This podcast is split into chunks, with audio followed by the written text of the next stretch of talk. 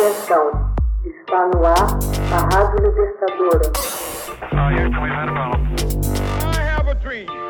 Assim sendo, declaro vaga a presidência da República. Começa agora o Hoje na História de Ópera Mundi. Hoje na história, 1 de setembro de 1991, Uzbequistão declara independência da União Soviética. Em 1 de setembro de 1991, o Uzbequistão declarou sua independência da União Soviética, acelerando o processo de dissolução da superpotência comunista. No entanto, esse fato histórico em nada contribuiu para a liberdade do povo deste país da Ásia Central, que passou a se submeter a um regime de mão de ferro, centralizado na figura do presidente Islam Karimov. Ao contrário do que as potências ocidentais esperavam, os ventos da democracia liberal não sopravam na maioria das ex-repúblicas após o desmantelamento da União Soviética.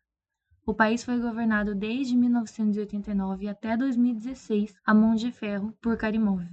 Karimov recebeu severas críticas da comunidade internacional por supostas restrições à liberdade de imprensa e por cometer fraudes eleitorais e violações aos direitos humanos. A ONU criticou o país por encontrar a tortura como método institucionalizado, sistemático e rompante. Karimov tomava medidas autoritárias para evitar qualquer oposição política, incluindo seu próprio sobrinho, o jornalista investigativo Jamshid Karimov. O presidente deixou o governo em 2016, quando morreu.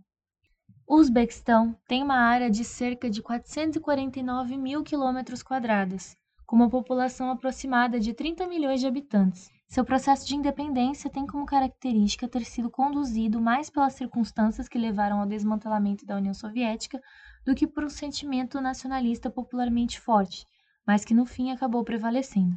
No início do século XIX, as dinastias que controlavam o atual território do Uzbequistão perdiam tempo em disputas internas e se viram muito tarde no meio de uma disputa expansionista de duas potências: os russos, que avançaram pelas estepes cazaques ao norte, e os britânicos, que tomaram controle do Afeganistão pelo sul. Cada um tentava obter a supremacia na Ásia Central em uma disputa que ficou conhecida como Grande Jogo. A Rússia, além de uma necessidade de controlar uma nova e segura fonte de algodão, também iniciou essa campanha para libertar o grande número de seus cidadãos que eram mantidos escravos na região. Em 1876, quase todo o território atual uzbek caiu na mão do Império Russo, mas durante décadas não houve interferência direta russa na população nativa havia contato apenas no comércio do algodão. Em cidades criadas para serem postos avançados russos, como a atual capital Tashkent, os russos não se misturavam. Até a Revolução Bolchevique, a situação mudou com a chegada de estradas, o desenvolvimento industrial e o estabelecimento de uma classe média nas principais cidades. O único movimento contrário era o jadidismo, que pregava o panturquismo e a preservação dos costumes e do islamismo na população. No entanto, após a Revolução Bolchevique, muitos líderes desse movimento acabaram se aliando aos comunistas. A guerra civil na Rússia acabou e os comunistas conseguiram grande apoio popular na Ásia Central, com promessas de autonomia política e econômica, seguindo as orientações da nova política econômica de Lenin. Com cooperação da população nativa, foi criada a República Socialista Soviética Uzbek, que incluía o atual Tajiquistão, separadas em 1929 e iniciada campanhas de emancipação da mulher, retribuição de terras e combate ao analfabetismo. Muitas dessas iniciativas caíram por terra na era stalinista. Quase todos os líderes políticos na Ásia Central foram executados na fase dos expurgos e substituídos por russos leais ao dirigente. O país voltou a ser uma monocultura centrada no algodão. Isso contribuiu para que reemergisse o sentimento nacionalista.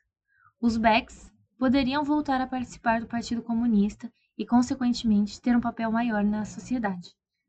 Ao final da década de 1990, a influência de Moscou já tinha crescido. Um novo expurgo de dirigentes locais em razão das descobertas de corrupção, a ênfase na produção de algodão e as tentativas de enfraquecer o Islã geraram um descontentamento crescente na sociedade local. Contribuíram para esse sentimento a discriminação dos uzbeques no exército, a degradação ambiental, especialmente no Mar Aral, e a falta de investimento em indústria. Em 1989 ocorreram as primeiras tensões étnicas entre os Beks e russos, lá estabelecidos há gerações. A escolha de Islam Karimov como primeiro secretário foi uma tentativa de refrescar os ânimos dos dois lados e reduzir a repressão causada pelos novos expurgos políticos. Em agosto de 1991, A tentativa de golpe de Estado contra Mikhail Gorbachev foi o golpe final para a União Soviética, com várias de suas repúblicas integrantes declarando independência. O Uzbequistão relutou no início em se opor ao golpe, mas declarou independência no dia 31 daquele mês. Um referendo realizado em dezembro contou com o apoio de 98,2% da população.